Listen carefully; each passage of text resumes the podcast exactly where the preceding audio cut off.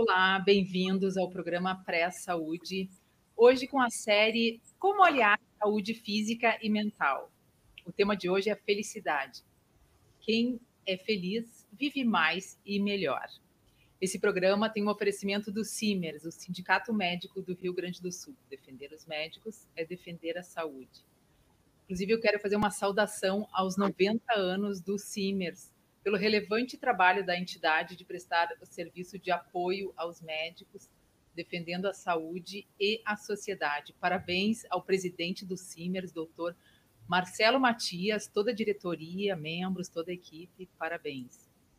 Eu sou a Ana Paula Jung, jornalista, e os convidados de hoje, dia 6 de junho de 2021, são os médicos Dr. JJ Camargo e Dr. Guilherme Peterson.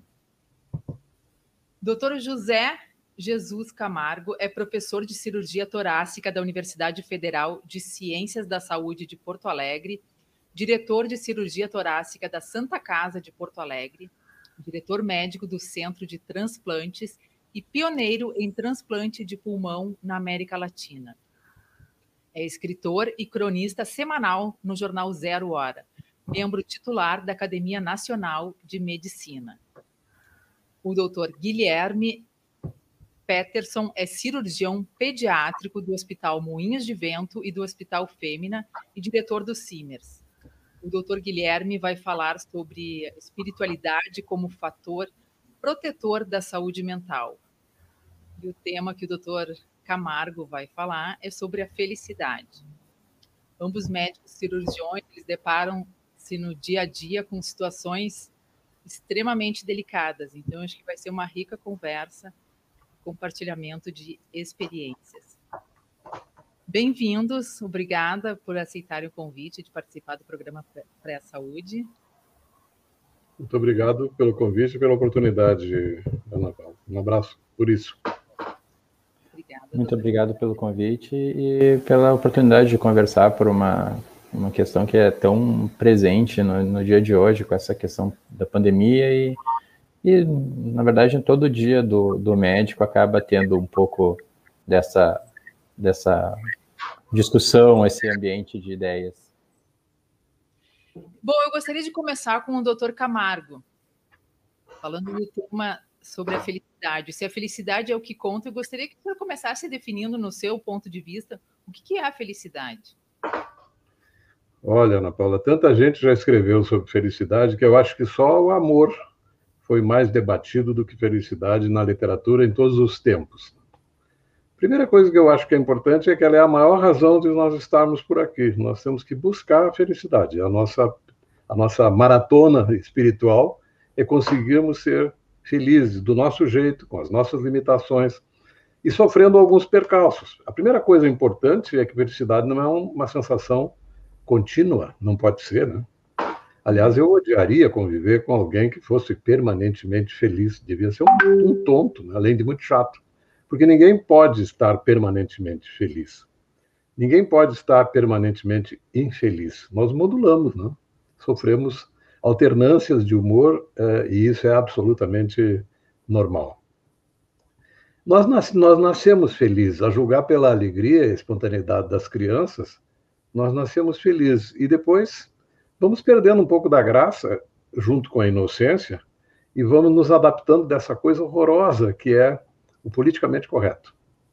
Nós nos adaptamos tanto que lá pelas tantas nós nos tornamos caricaturas do que podíamos ser, né? de tão doces e tão moldáveis que nos tornamos. Eu, eu sou um colecionador de histórias de crianças, porque sempre me encantou a inocência que nos moveu no início da vida.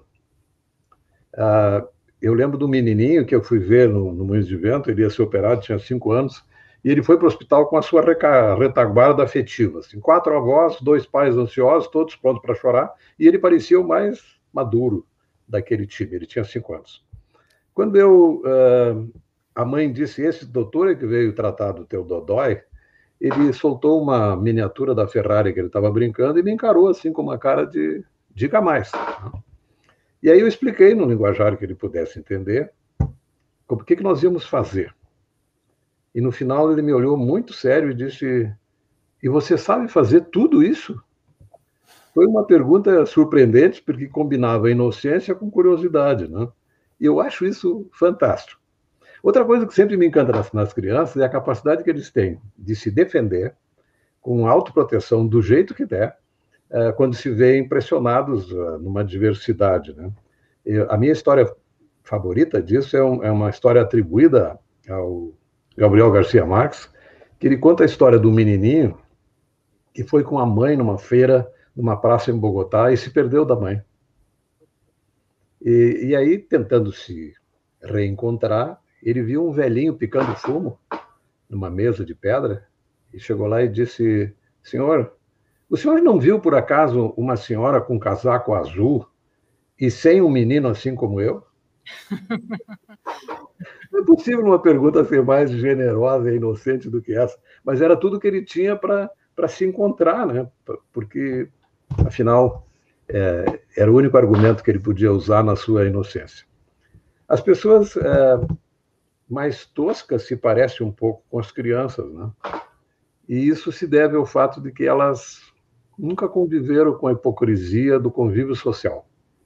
O convívio social é um exercício uh, adequado de hipocrisia para que consigamos conviver com as pessoas, né? Não é por acaso que uma figura temida em qualquer roda social é o super sincero. As pessoas capazes de dizer tudo o que pensam, elas são assustadoras. Né? Então a gente vai se adequando a isso. Mas eu, eu sabe que eu, um desses livros que eu publiquei, é, o título era Do que você precisa para ser feliz.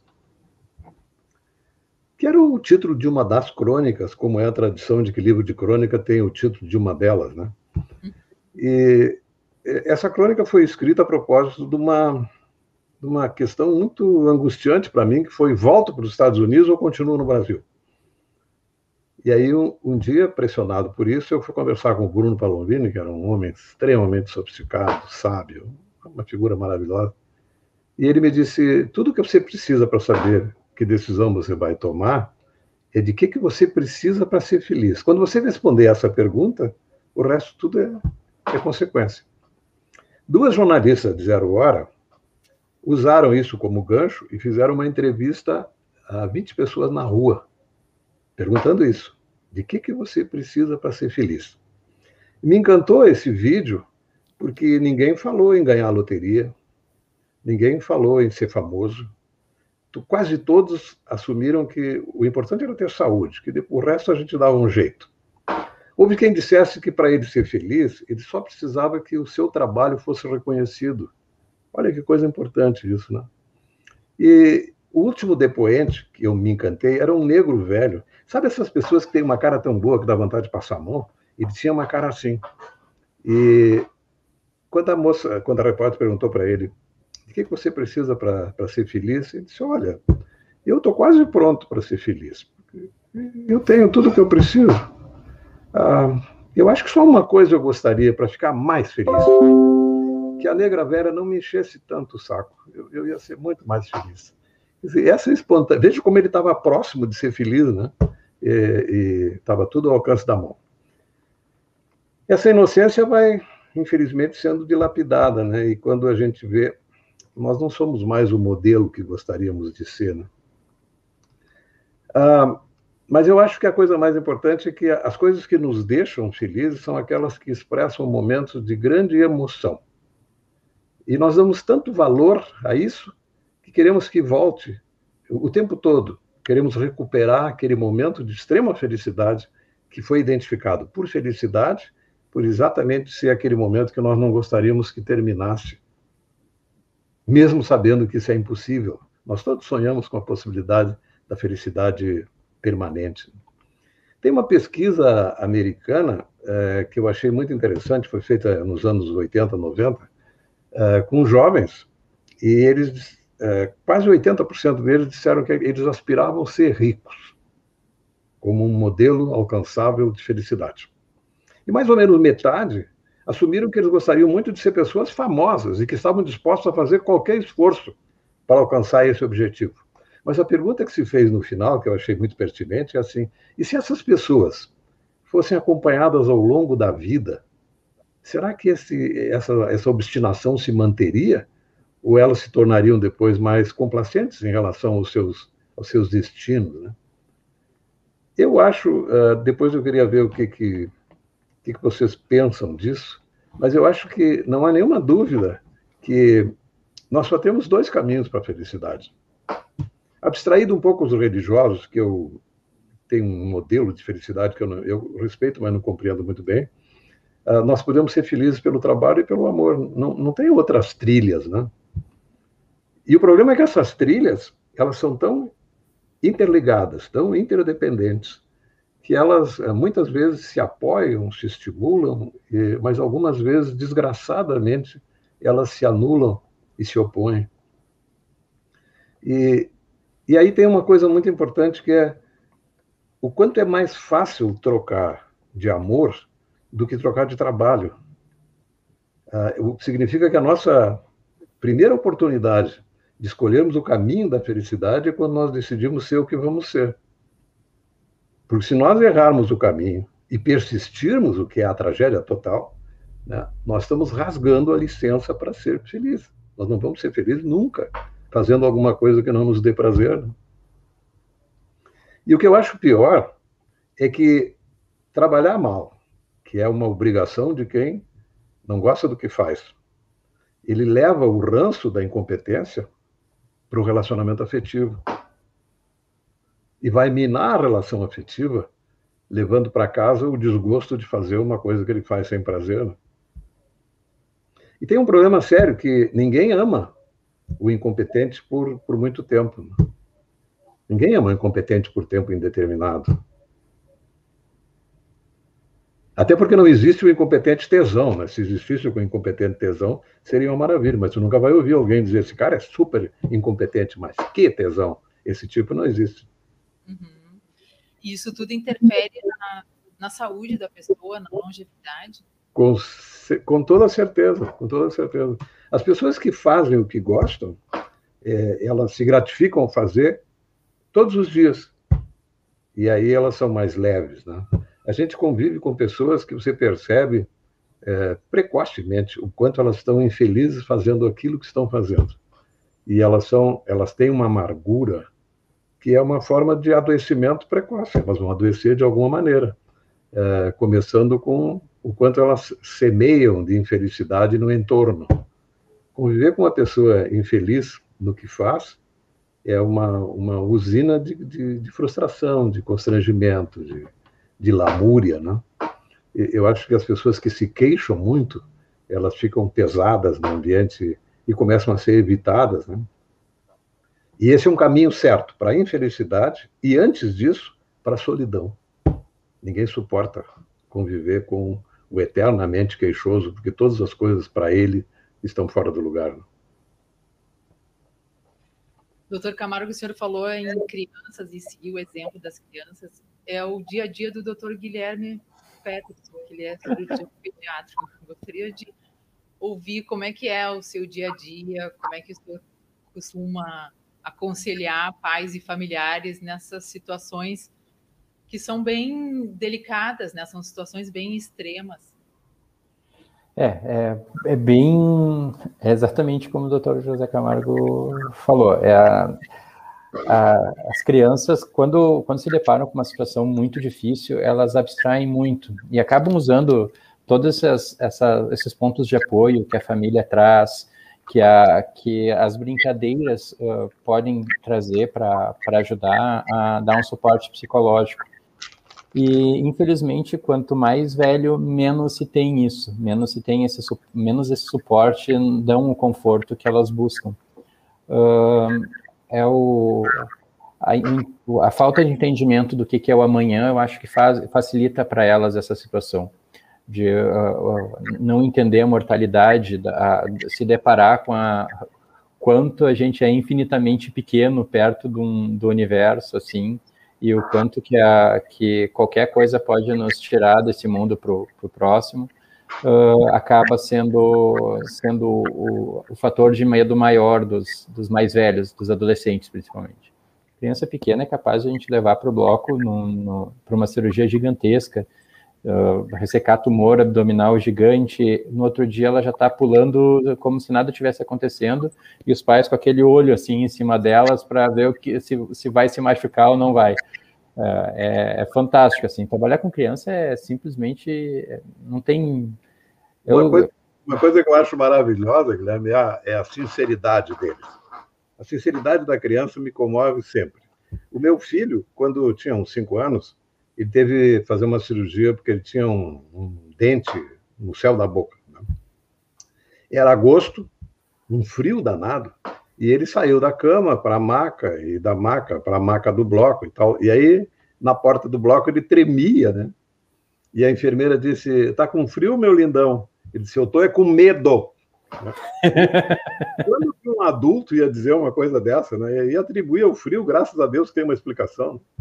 Ou então, uma, uma, reação que eu acho ótima é quando eles estão raivosos com o médico, porque estão doendo, né? Se tem dor, alguém é culpado, né? E eu acho a reação deles maravilhosa. Uma vez eu, eu fui ver um garotinho que eu tinha operado na noite anterior de urgência, porque ele chegou com um choque séptico, estava muito mal, com empiema e tal. E aí eu fui vê-lo nessa condição de pós-operatória. Ele já estava melhor, mas estava com dor.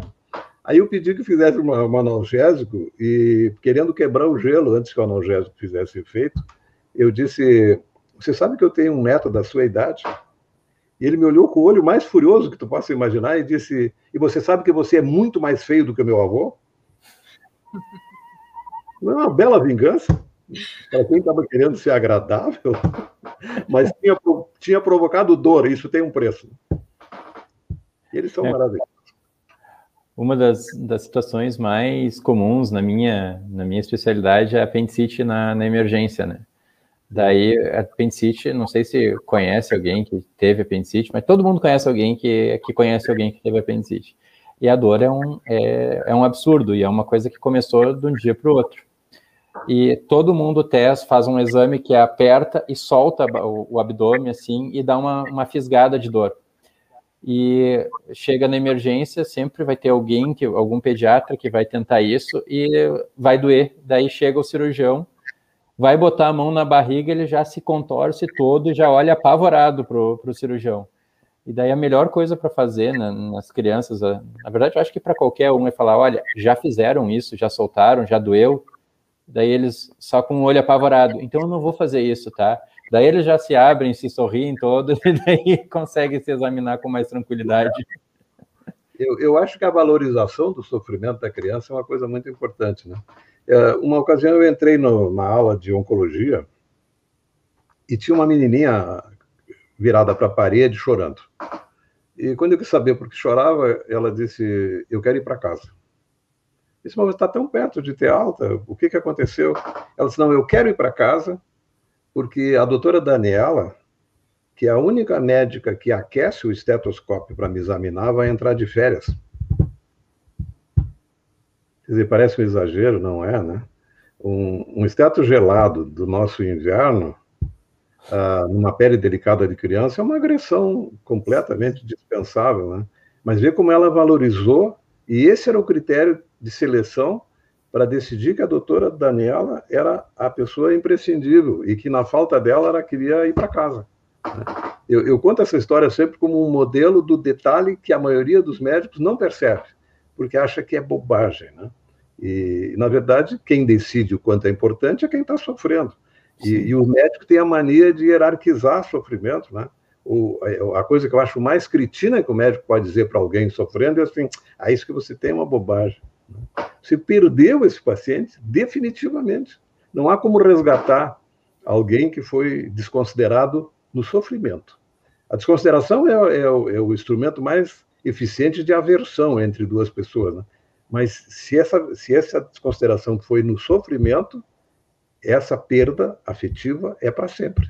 É irresgatável essa relação. E a gente está vivendo numa era que a internet facilita muito o entendimento do, da, dos pacientes e dos familiares. E muitos familiares chegam e perguntam, quando é um, algum procedimento, eles perguntam percentual, assim. Eles, ah, qual é a chance de tal coisa acontecer? Qual a probabilidade de tal coisa acontecer? E a gente sempre tem que lembrar que para ele, se acontecer, 100%. É, não, não existe essa quando acontece alguma complicação, para aquela pessoa uh, foi definitivo, não, não, não, não tem percentual que bote na cabeça dela, sendo raro, sendo frequente, que, que para ele foi um, não foi diferente do resto. Ele é, é único, é um indivíduo, é um indivíduo diferente de qualquer outro.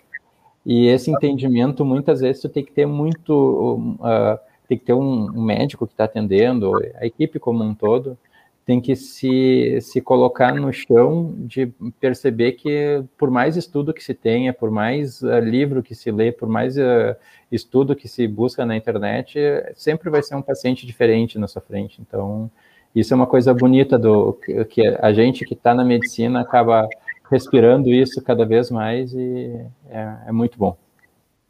Você sabe, Ana Paula, que o, os médicos modernos estão movidos por uma uh, insistente evidência baseada em uh, medicina baseada em evidências. E, e aí a numerologia é uma paixão. Né? Eu, eu digo muito para os meus residentes: você não diga nunca o número que você pensa que é um número maravilhoso, porque é 70%, e você está ignorando que para o paciente, entre o zero e o 100, não tem nenhum intermediário. Né? Ou as coisas vão bem, ou é desgraça total. Então, não é, querer argumentar com números nessa situação é falta de sensibilidade. E é um jeito de perder o paciente, quase sempre. Ou então, alguns preciosistas, assim, um era 65, o outro é 60. E aí fica discutindo 5% de diferença. Isso é uma, uma insensibilidade total. A dor não é comparável, né? Então não adianta dizer que o outro está sofrendo mais ou que está mais grave. Cada um Mas isso, que, isso que o Guilherme está dizendo é uma coisa importante, né? As pessoas sofrem de maneiras diferentes. É, eu sempre recomendo que as pessoas leiam a Ana Karenina do Tolstói. A primeira frase do livro é assim: as famílias são iguais na felicidade, e são completamente diferentes na infelicidade. Cada um tem o seu jeito próprio de sofrer, e é isso que faz medicina tão estimulante. Uh, você vai conviver com pessoas que podem ter uh, as mesmas características de uma determinada doença e vão ter uma reação completamente original. Né? E eu, eu, acho que isso é que faz o estimulante de ser médico. Né? Você não tratar a doença das pessoas, mas tratar as pessoas que adoeceram e elas são muito diferentes. Tem uma frase do Hélio Pellegrino, que é um grande psiquiatra carioca, que se envolveu muito com relação médico-paciente, e ele dizia uma coisa que eu acho preciosa, é que as pessoas adoecem por falta de relações afetivas sólidas, consistentes. E se você lhe oferecer passividade e neutralidade, você está lhe dando exatamente o que lhe causou a doença, e que a função do médico é promover o encontro, e que não existe encontro impessoal. Impessoal é o desencontro.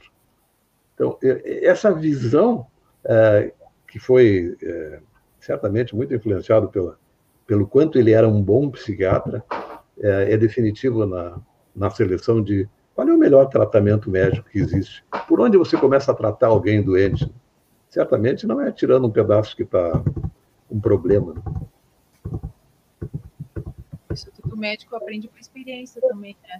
Tem tantas variáveis. É.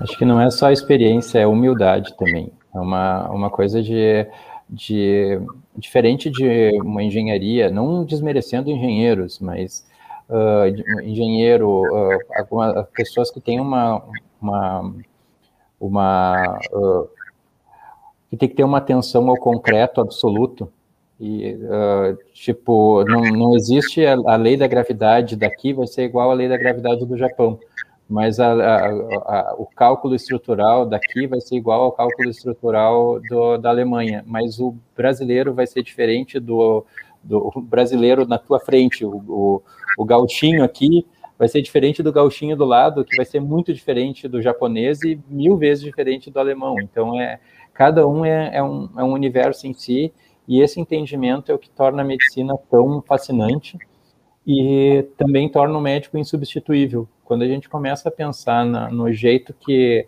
se pretende fazer medicina, essa, Não digo que o baseado em evidências não tem espaço, pelo contrário, ele tem espaço, mas é só baseado em evidência, ele não é restrito à evidência. A gente tem que pegar, o, o médico tem, tem que ter o trabalho de buscar todas essas evidências para aplicar no, na situação concreta e tem que se debruçar muito em cima dessa situação concreta para entender o paciente e mostrar para ele o, as opções de tratamento e, e, e, dar esperança, ou até mesmo algumas vezes tirar a esperança, né? Para se conseguir, se conseguir abraçar as necessidades da, de cada um. E senão a gente seria robôs, né? Nós, seríamos programas de computador e um robozinho ali que, que, que corta e tira fora. Essa, na verdade, é a grande ameaça uh, da telemedicina, né? A telemedicina que nós fazemos há muito tempo, ela é ótima, assim, para radiologia, para patologia, para todas as coisas envolvidas com uh, amostras de uma situação específica num momento determinado. Por exemplo, em transplante. Tu não imagina o número de vezes que nós fizemos viagens à noite para descobrir que o pulmão não era bom. Hoje, assim, tem um doador em Caçador, a primeira coisa que eu faço é receber um WhatsApp com raio-x, né? E isso é um, uma enorme contribuição uh, para fazer a, a, a dinâmica da, do transplante funcionar muito mais, mais rápida. Ou então, assim, o serviço de pediatria da Santa Casa faz reuniões eh, semanais com grupos de unidades de terapia intensiva pediátrica de Rondônia ou do Amapá. Né? Isso é de uma utilidade impressionante. Agora, você imaginar que você vai contar alguém que ele tem um câncer através de um robô, não dá, é impensável isso. Né? Uh, nós temos que ter a, a a noção de, do quanto a presença física do, do médico é, é indispensável, especialmente nos momentos mais dramáticos. Para a festa, nós estamos sempre é, disponíveis, mas para o momento realmente de angústia, é, não há nada que substitua a presença do, do médico. Né? E os pequenos gestos, às vezes, são valorizados muito mais do que qualquer outra coisa. Né? Um amigo meu passou por uma situação muito difícil, numa UTI de altíssimo nível, fez uma ablação por uma arritmia terrível. E quando ele saiu, eu perguntei como é que foi ser atendido numa das melhores UTIs do mundo. Ele me disse: sabe que aquela porcaria, além de ser caro, não tinha Wi-Fi? Esse era o que ele via. Da, na, não é a qualidade do, do, do, aparelho de ressonância ou do tomógrafo de ultra geração. Uma coisa é o que o hospital considera é, promocional, né? A outra coisa é o que o paciente sente. Quer dizer, ter um, um celular disponível na UTI é muito mais importante do que a última geração do robô, né? Porque a visão que ele tem é, é essa. Né? Bom, vamos ao Minuto Simers. A pandemia do novo coronavírus evidencia a necessária revisão de planejamento administrativo, projetos e planos orçamentários, valorização e atenção a tudo que envolve a priorização à vida. Dessa forma, reivindicamos aos gestores públicos e privados valorização, respeito, segurança e condições adequadas de trabalho aos médicos. Reconheci reconhecimento ao trabalho incansável dos profissionais e investimento nessa área significa promover a saúde e buscar a preservação da vida. Simers, defender os médicos é defender a saúde. Tem vários comentários entrando aqui. A Mariela Sorget diz: o Dr. JJ Camargo, leio todas as crônicas dele sempre. Vilma Carvalho, boa tarde, belíssimo tema. Dione Almeida Soares, sou leitora e admiradora do Dr. Camargo. Tobias Carvalho manda um coraçãozinho, Ângela Jung, Cristiane Von Tobel, sou fã e acompanho sempre as matérias do Dr. Camargo, parabéns. Eduardo Kronbauer, muito reflexivas as palavras do Dr. Camargo. A Vilma Carvalho diz: essa busca do ter na nossa sociedade em vez do ser leva as pessoas a serem menos felizes? Cláudio Silva, Dr. Camargo, referência para todos. Grande oportunidade de escutar e refletir suas ideias. Dr. Camargo tem muitos fãs. Eu combinei com eles também, sabe, né? Tá bem. Mas eu, eu, eu acho que tem umas coisas uh, importantes que a gente tem que uh, falar quando discute uh, vocação. Né?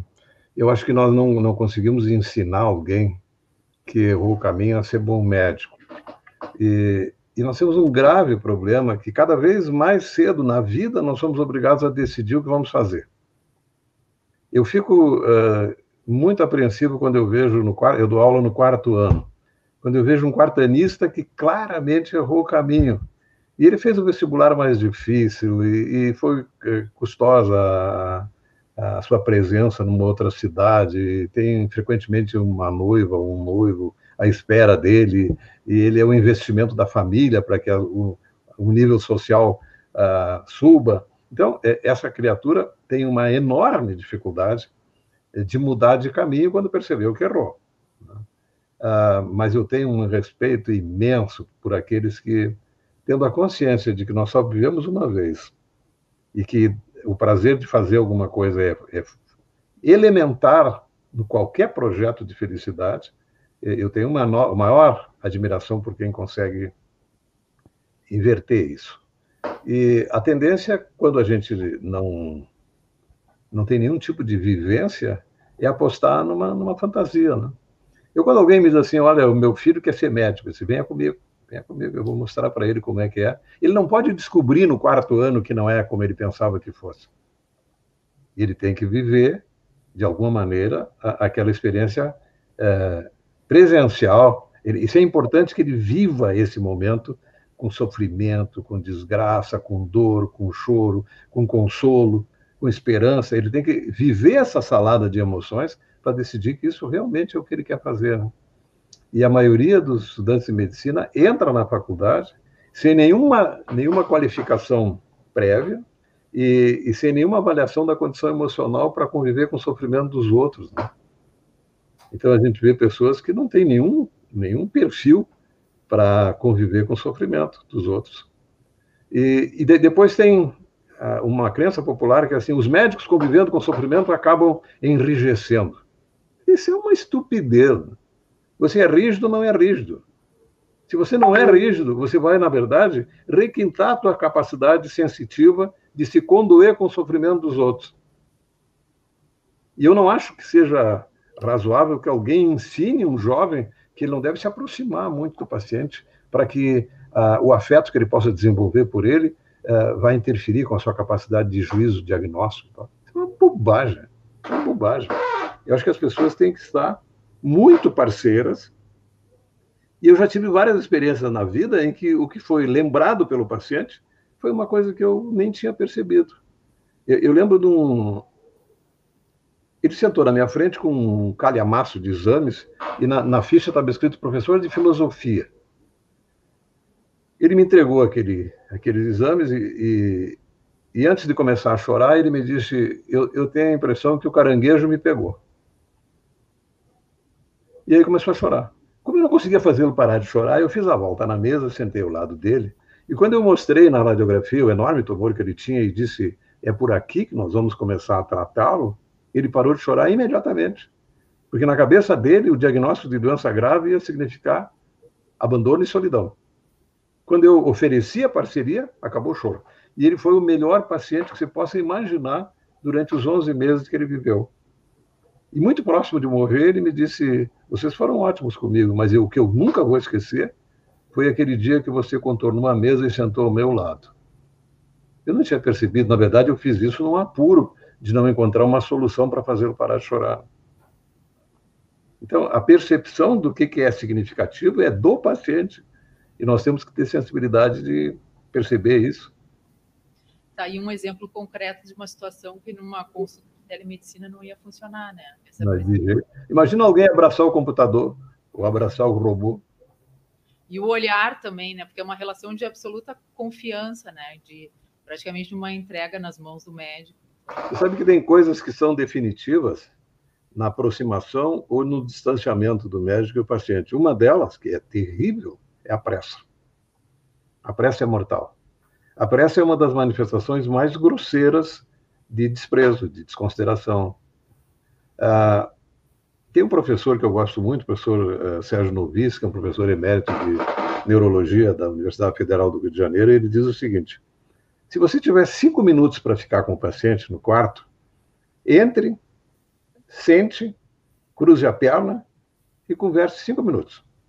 No dia seguinte, fique no quarto em pé, caminhando, as mesmas perguntas, e você vai perceber no olho do paciente qual foi a atitude que ele gostou mais.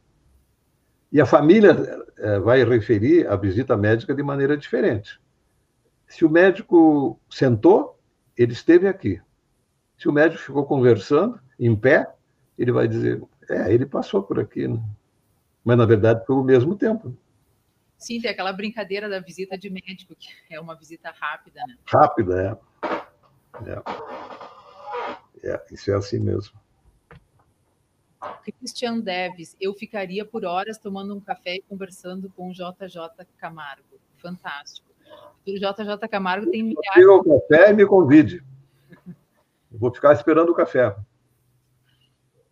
Eu gostaria de ouvir agora o doutor Guilherme, que ele falasse sobre a vivência dele e o comentário sobre falar do, do, sobre a espiritualidade também na, na, sua vivência, o quanto que a espiritualidade ajuda na, nessa vivência extrema.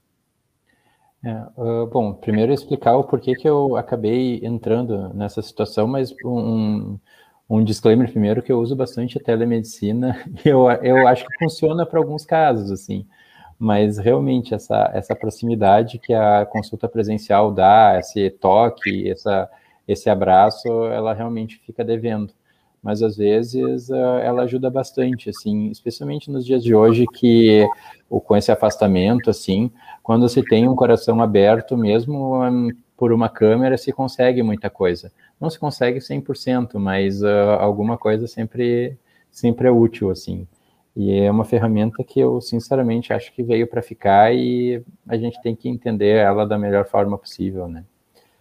Uh, bom, eu, conversando com alguns colegas durante a, a, o, o, pico do, do coronavírus no, no, agora no início do ano, a gente conversou, eu estava conversando sobre a situação que estava, eram colegas pediatras uh, de UTI que estavam dando suporte para UTI adulto, sofrendo todas as consequências disso. É, uma, é um ambiente desconhecido, é muita coisa mudando ao mesmo tempo e esse contato que não se tem normalmente, né?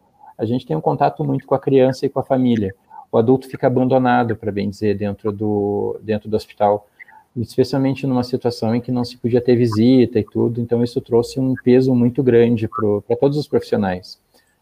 E muitas vezes, uma, quando se entra nesse tipo de situação, muitos profissionais acabam caindo no que a gente chama de burnout, que simplesmente se vira um robô, se tira a, a qualidade de ser humano, se vira um animal, assim. Tanto que é uma das coisas, não sei se lembra, há um tempo atrás teve uma um, flagraram dentro de uma UTI uma técnica de enfermagem falando, ah, esse aí vai morrer, esse aí não, não adianta fazer nada porque vai morrer, abertamente assim. E esse é o tipo de atitude que alguém com um extremo burnout, quando já está sem capacidade mais de aguentar, de tolerar o dia a dia, chega. É uma desumanização. Se sai dessa, se tira tudo que faz do ser humano o ser humano. Né? Não, não se entende aquele, aquela pessoa do outro lado como uma vida que tem toda essa, essa interação social no seu âmbito familiar, dos amigos, e acaba se enrijecendo. Que é essa coisa, essa situação que o Dr. José Camargo falou sobre o, o médico velho ficar enrijecido. Muitas vezes ele não é, um, não é por ser um médico velho, mas é por ser alguém que está numa forma intolerável, de não aguenta mais o peso em cima dos ombros e acaba, como um mecanismo de defesa para conseguir seguir trabalhando, anulando essa parte humana. É uma situação muito triste e, normalmente, quando se cai nessa situação, até se sair, é, um, é, é muito árduo o trabalho.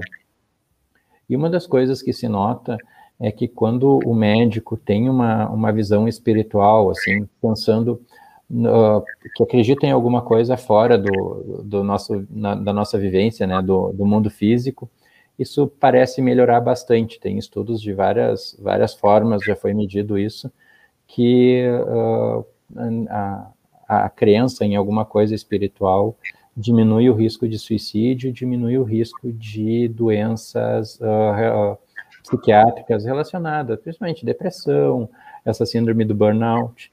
Uh, então, conversando com os colegas que mostraram uh, abertamente assim, ah, ainda bem que eu tenho esse esse fundo espiritual católico, no caso, no caso da minha colega, isso aí faz ela superar o dia a dia esse esse pesar. E como esse ano, esses dois últimos anos, esse afastamento que nós tivemos, a, falta de convívio, pensando do ponto de vista do médico, tá? Do médico e do, do, do profissional de saúde. Uh, quem lidou muito com o coronavírus evitava o contato pessoal com o resto da família, com seus pais, com seus avós, com seus entes mais queridos e ficou basicamente abandonado no mundo. E isso trouxe um peso muito grande para os profissionais de saúde e levou a muita depressão, muito burnout e uma qualidade de vida piorando a olhos vistos. Uh, até teve um, um, colega que fez uma, uma, um texto num, jornal da, da capital aqui, uh, mostrando como ele estava se sentindo assim. E essa essa uh, essa perda é uma coisa que a gente tem que resgatar. Quem tem alguma crença, uh, de, de tentar buscar atuar em cima disso e buscar ajuda. Não se sentir abandonado, porque a pior coisa que tem é quando a gente vira só uma casca do que, do que a gente era e passa a trabalhar como se não tivesse um ser humano do nosso lado.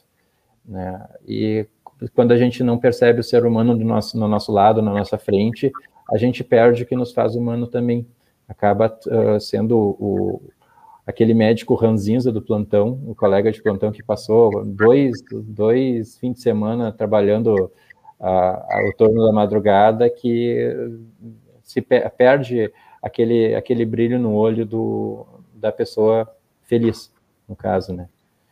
Então, essa é, um, é, é, uma das coisas que, que previne o, o médico de, de ser, de, de, piorar nesse sentido. Quando eu falo médico, eu falo qualquer profissional de saúde ou mesmo qualquer profissional.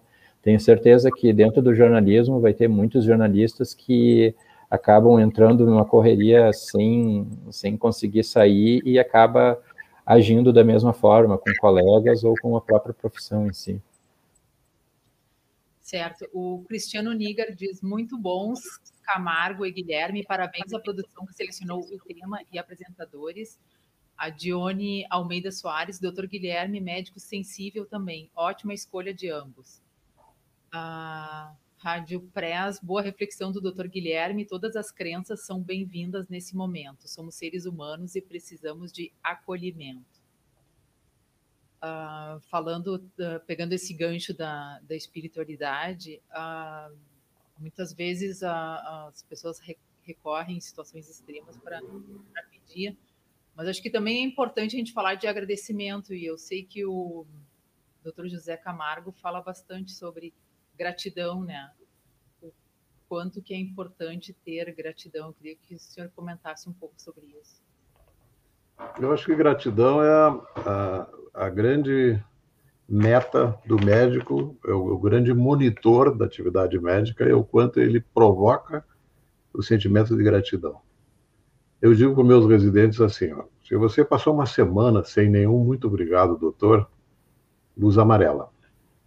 Duas semanas ninguém te agradeceu, você não, não provocou em ninguém o desejo incontrolável de expressar gratidão, você está precisando de terapia.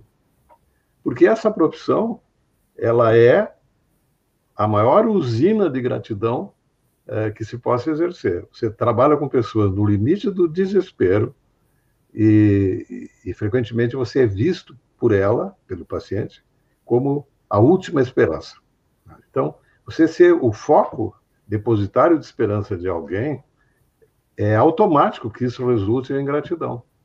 E uma coisa que eu acho muito, muito interessante é o quanto as pessoas mais humildes são mais afeitas à gratidão, a expressar a gratidão. São mais espontâneas, mais generosas. E, e o jeito que elas são capazes de utilizar para expressar gratidão, eles são, com grande frequência, absolutamente comoventes, né? pelo improviso, pela sensibilidade, pela espontaneidade. E eu tive algumas experiências impressionantes. E se você perguntar a um médico experiente uh, que lhe conte o que, que lhe marcou na vida profissional como manifestação de gratidão, você vai descobrir que nove em dez histórias uh, envolveram pessoas muito, muito humildes. Uma vez eu tenho uma história que eu adoro. Eu, eu atendi uma, uma negra que tinha caído da bicicleta e quebrou uma costela. Foi levado ao hospital e eu saí para conversar com eles. O marido tinha uma cara muito feia, assim, farruscada. E eu disse: Olha, nós ainda vamos no futuro falar desse atropelamento como um atropelamento abençoado. Porque foi por causa dele que a gente descobriu que a senhora tem um, um nódulo de pulmão de um centímetro e meio, é um tumor, a senhora vai curar disso, e só por causa disso descobriu a lesão precocemente. Ele me olhou com uma cara muito estranha, assim, atropelamento abençoado. Aí ela curou, ficamos muito amigos, e ele era dono de uma, de uma banca de frutas, dessas de beira de calçada. E eles não fizeram uma consulta comigo depois que não levassem, uma, às vezes, uma pera, uma, uma bergamota. Uma vez ele me deu uma banana, né, com todo o simbolismo do, do paciente dar uma banana, mas era o que ele podia dar. E aí passam uns anos, uns 10 anos uh, se passaram, e há uns dois anos atrás eu parei do lado da banca dele e quis saber como é que as coisas estavam. E ele me disse, olha, doutor, muito mal, né? O senhor sabe que eh, as pessoas agora parece que só compram frutas no supermercado. E eu estou com dificuldades, porque eu não consigo eu não consigo dinheiro para comprar um antibiótico para a nega velha que está encatarrada. Aí eu dei uma nota de 50 para ele, abriu o, o, o, sinal e fui embora. Um mês depois eu passei lá, ele veio correndo quando me viu estacionar na, no sinal e me disse, doutor, o senhor aquele dia saiu apressado, eu nem tive oportunidade de agradecer. Eu, eu não quero que o senhor pense que eu sou um mal agradecido. É, o senhor é uma pessoa boa, então eu queria lhe, dizer, lhe oferecer uma coisa. O senhor sabe que a minha especialidade é mais para o lado da bandidagem. Então, se tiver alguém lhe incomodando, o senhor só tem que me dizer quem é, que um susto a gente garante. E eu fiquei apavorado, primeiro, porque eu não sabia como é que ele classifica susto, né? O que é um susto médio um susto grande? Né? Eu contei essa história numa crônica na Zero Hora e terminei com a seguinte frase. E então ficamos combinados. Eu queria dar uma notícia aos meus possíveis desafetos, que eu não sou um pobre médico desamparado, eu tenho lá a minha retaguarda. Mas tu vê que, que coisa incrível a capacidade dele de usar o único caminho que ele conseguia expressar gratidão, porque a gratidão para ele ficou impossível de ser dimensionado de outra maneira e ele não podia deixar de expressar isso. Eu acho gratidão uma coisa espetacular, acho que ela estimula a, a mais compaixão. A medicina, a medicina é baseada em compaixão, né? Por isso que a crítica que se possa fazer da falta da, do presencial no, no, atendimento médico é que compaixão não é um sentimento que, que, que, que se contente em ser visto. Compaixão tem que ser tocada. E, e essa, esse é o binômio que alimenta o fascínio de ser médico.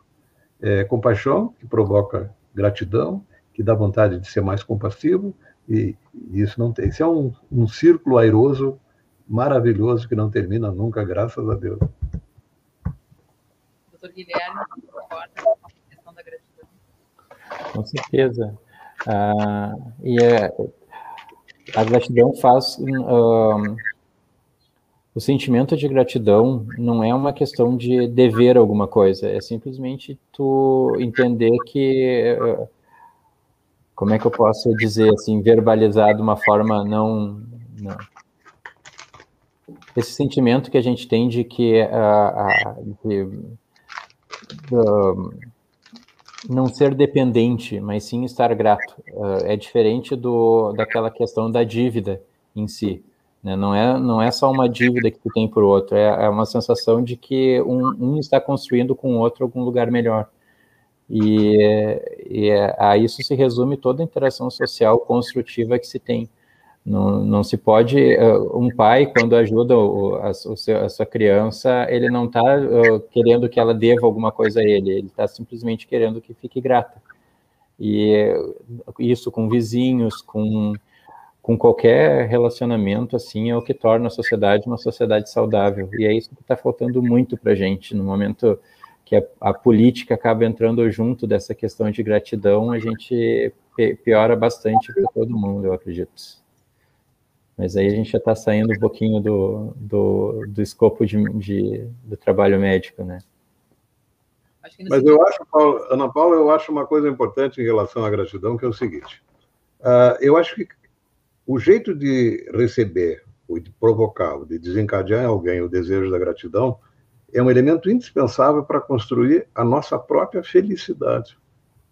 Uh, eu, como médico, o, que, que, é, o que, que me dá a sensação de felicidade com maior frequência? Trabalhando, por exemplo, com transplante, eu quero que as pessoas respirem bem e me digam, doutor, muito obrigado, porque agora eu vou poder descobrir o quanto a vida é boa, porque eu posso respirar. E me dá a oportunidade de ter a alegria pura, genuína, de perceber que se eu não fosse capaz de ter feito o que eu fiz, ele não provaria dessa alegria. Essa é a noção mais perfeita de felicidade. E sem nenhuma soberba porque nós erramos muito como médicos. É por isso que eu, não, eu nunca não, não suporto o médico posudo, o pretencioso. Quer dizer, tem, quem trabalha num campo tão minado quanto é a, a medicina como possibilidade de erro, uh, ele tem que trilhar a humildade como uma necessidade, como uma expressão de inteligência. Ele, ele não, uh, eu nunca vi ninguém que se mostrasse pretencioso e que fosse de fato um bom médico. A medicina ensina a ser humilde. E quem não consegue vai quebrar a cara o tempo todo, porque é, fazendo o que fazemos com a margem de erro que temos, por favor, humildade é obrigação e humildade é inteligência. O Egon Gestorff diz boa tarde, André Araújo Santos, thanks. Uh, doutor Camargo, com tantas e tantas histórias e vivências que o senhor já, já contou, diversos meios, nas crônicas, entrevistas. O senhor ainda se surpreende? Ainda tem histórias novas para contar, histórias inéditas? Consultório é a maior, é a maior é, oportunidade que você tem de descobrir pessoas diferentes todos os dias. Né? A gente não cansa de se surpreender com. Aliás, eu acho que se cansar, você perdeu a sensibilidade, ou você não tem mais tempo de ouvir, porque se você tiver sensibilidade para ouvir, você vai se surpreender todos os dias. Né? Eu acho isso uma benção, você trabalhar em alguma coisa que te permite a surpresa diária, identificando tipos humanos que, no máximo, se assemelham, mas jamais se igualam. Esse é o, é é é o mais entusiasmante. Né? Eu, toda semana, eu, eu, eu, eu acho genial ah, alguns tipos que são capazes de ser, por exemplo, super francos, ou são debochados, como os italianos, por exemplo. Né? Os italianos, em geral, dizem coisas que a gente, no máximo, pensaria. Né? Eu acho isso, um, conviver com isso, acho uma maravilha. Eu, eu, eu tive uma experiência há dois anos atrás, colocaram no edifício onde eu tenho consultório a biometria. E aí ah, estragou um dos elevadores, o elevador remanescente vinha do subsolo já carregado, né? Parar, parou a porta, abrir a porta, e a moça que estava querendo fazer o meu dedo funcionar, sabe que impressão digital de velho gasta também, né? E, e eu estava lá tentando fazer o sistema funcionar e ela disse para o pessoal que estava no elevador com a porta aberta: Espere um pouquinho, o doutor Camargo já vai subir um momentinho e tal. Aí finalmente abriu a porta e eu entrei. Abriram, fizeram um recantozinho para eu entrar. Entrei de costa para o povo, porque eu estava constrangido de ter parado o elevador ali. Quando o elevador começa a andar, vem uma voz assim com aquele sotaque italiano lá do fundo do elevador assim. Mas será que se você pagava o condomínio, isso não te facilitava a entrada? Eu fiquei pensando, quem mais diria uma coisa dessa sem me conhecer, né? É, que não fosse um italiano com essa espontaneidade que essas pessoas não infartam, elas não têm úlcera, elas não têm insônia, elas dizem o que têm vontade, se divertem, porque a vida para eles é uma diversão, né? Eu acho esse tipo humano de uma riqueza impressionante. Eu fico, às vezes, com vontade de levar esses tipos para casa, né? de, de, tão espontâneos que eles são. Né? Uma outra coisa que tem me chamado muita atenção, e cada vez mais nos últimos anos, é o quanto a solidão é a doença dessa geração. Os velhos estão muito solitários. Muito solitários. E, e isso é uma, é uma forma que cria esse paradoxo. O planeta está cada vez mais superpovoado e nós estamos vivendo é, essa forma cruel de, de solidão, que é a solidão no meio da multidão. E, e ninguém olha ninguém. Eu, eu, me comovi com uma velhinha. Eu, eu abri a porta do ambulatório da, do SUS e chamei a dona Rosaura. Ninguém respondeu. Levantei uns decibéis lá, porque ela devia ser surda, porque esses pacientes não, não falham uma consulta, né? Foi difícil marcar, então eles não falham a consulta, eles vão à consulta sempre. De repente, como eu chamei mais alto, ela levantou. Ah, aquele passinho de quem não tem mais nada para fazer, né? Quando ela chegou na porta, eu lhe dei a mão para cumprimentar e me encantei com a maciez da mão. Os, os muito velhos têm uma mão muito macia, né? E metade porque eu me, me, apaixonei pela mão dela, e metade porque eu queria chegar mais rápido na minha sala, nós fomos de mãos dadas. Quando nós sentamos lá, eu, eu disse: O que, que eu posso fazer para lhe ajudar? Ela disse, a primeira coisa que o senhor tem que fazer é não ficar bravo comigo, porque eu não tenho doença nenhuma. Eu, eu gosto do que o senhor escreve, eu vim aqui para a gente dar uma conversada. E eu já vou lhe dizer uma coisa: lá fora, tem duas mulheres muito mais moças do que eu, que também não têm doença nenhuma. Quer dizer, ela já entregou a, as colegas de sala de espera.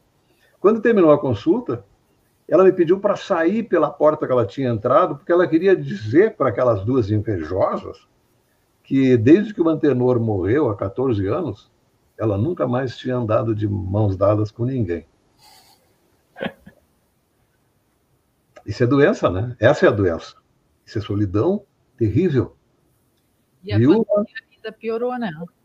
É, muito. Social. Esse distanciamento, sabe que uma das coisas mais é, é, terríveis que aconteceu do ponto de vista de emoção é o distanciamento dos, dos netos e os avós. Né?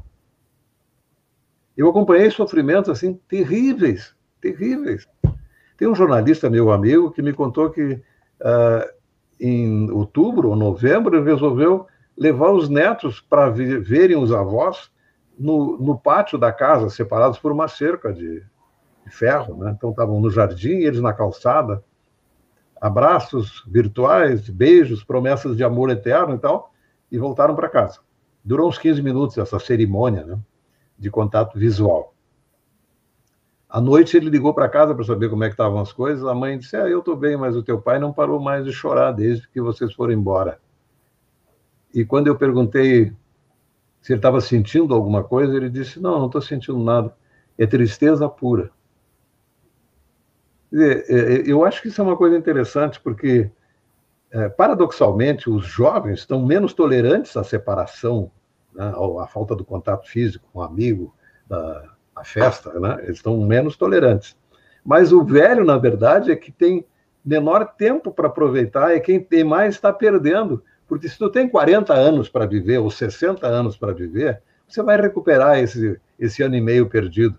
Agora, se você está vivendo os últimos semestres, a perda de cada visita, a perda de cada aniversário que não pôde ser comemorado, de formatura que ele não pôde ir, o velório do amigo que ele não pôde abraçar os, seus familiares, isso é uma perda irresgatável.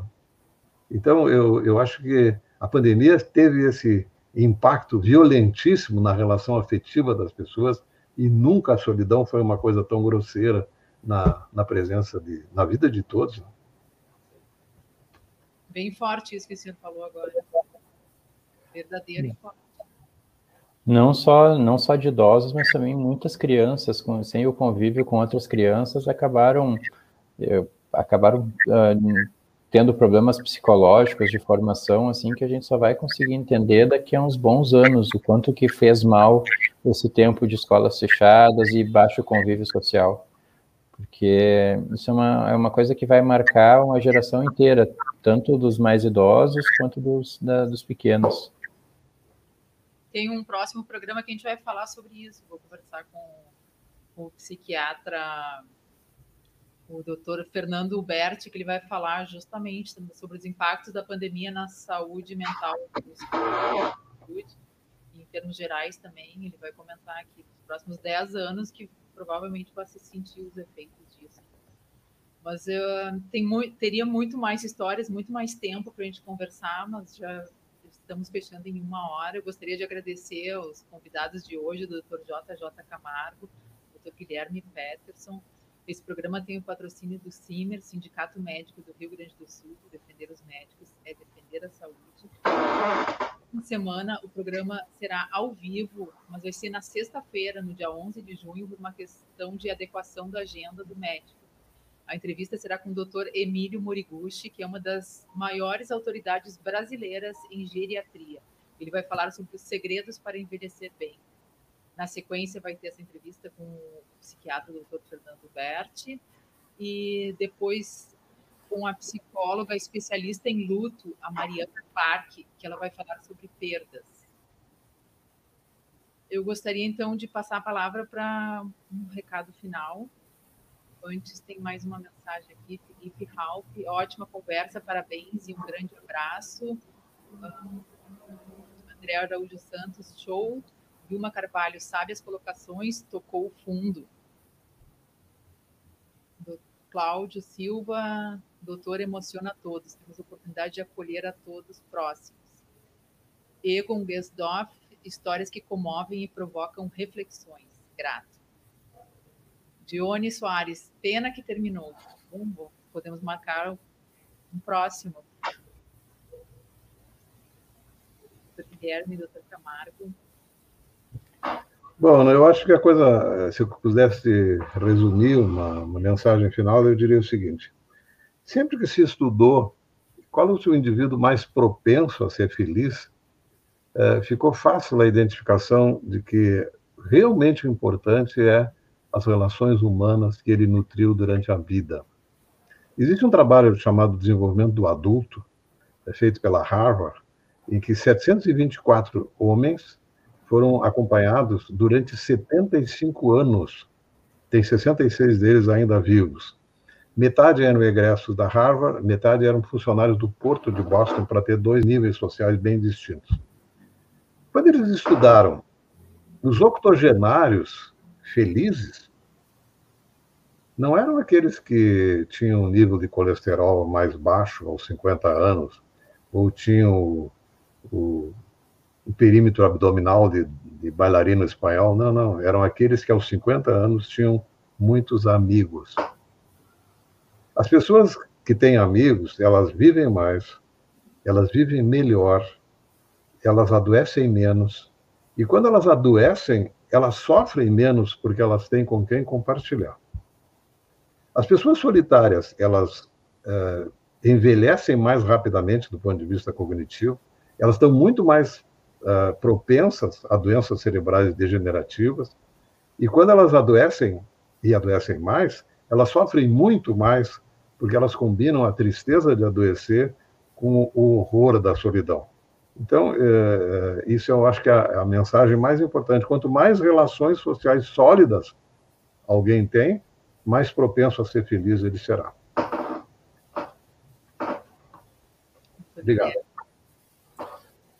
Queria agradecer ao tempo da conversa aí, de, de participar de uma, de uma discussão tão boa e, uh, e agradecer a, a oportunidade de, de conversar sobre isso. E dar uma boa sorte para todo mundo que está trabalhando aí com essas, com todas essas dificuldades e uh, só agradecer. Muito obrigada, então. Até o próximo programa. Tchau, tchau. Obrigado, Ana Paula.